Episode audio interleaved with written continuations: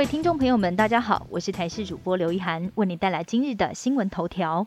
我国今天新增八例本土个案，其中有一半四例都是宗教协会的春酒恋，其中三人有参与二月十三号聚餐，一家六口，包括一岁和四岁男童以及奶奶都确诊。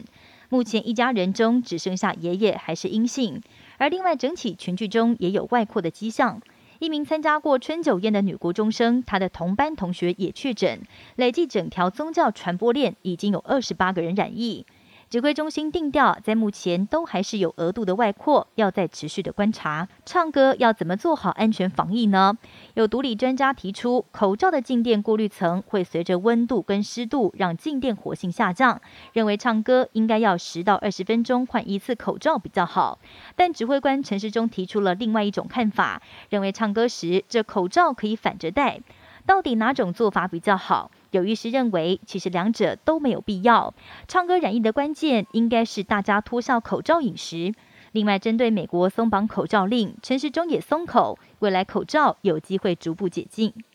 近期本土疫情陆续有民众因为接触确诊者被框列隔离，由于各县市补助标准都不一样，有一些人必须要自费入住防疫旅馆，引发民怨。就是担心影响民众防疫的意愿，让指挥中心重申了：从去年十二月十四号到十八号被框列的接触者，只要是经过地方政府安排到防疫旅馆居隔，那么费用都会由中央全额支应。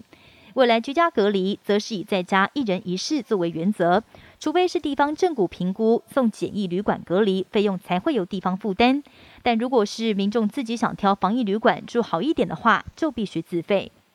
俄罗斯在十九号举行大规模的核武演习，总统普京也亲自视察。演习项目包括发射洲际弹道飞弹以及巡弋飞弹。尽管美国总统拜登强调他相信俄罗斯会入侵乌克兰，但拜登认为俄罗斯将不会使用核武。美国还有情报显示，俄国已经拟定好一份名单，在名单上列出要逮捕或者是杀害的乌克兰官员。一旦部队攻入乌克兰，那么就会立刻执行暗杀跟逮捕计划，并且扶植亲俄政权上台。南韩疫情持续延烧，截至十九号凌晨，南韩通报单日新增加十万两千多例确诊，这也是连续两天单日突破十万例大关。但是南韩政府在十八号就已经宣布了要放宽防疫管制，除了把公共场所的营业时间从原先所规定的只能够到晚上九点，十九号开始延后到晚间十点，连出入公共场合也不用扫描实名制，代表南韩当局已经铁了心要把振兴跟经济摆在第一。进入防疫新的阶段，跟病毒共存。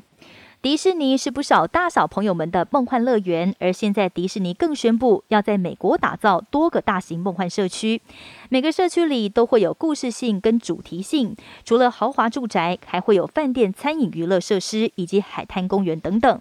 尽管迪士尼表示，社区里头不会有卡通角色或者是任何跟迪士尼主题乐园相关的事物，但是会有迪士尼员工为住户举办的各项活动，听起来还是非常的梦幻。以上新闻由台视新闻编辑播报，感谢您的收听。更多新闻内容，请锁定台视各界新闻以及台视新闻 YouTube 频道。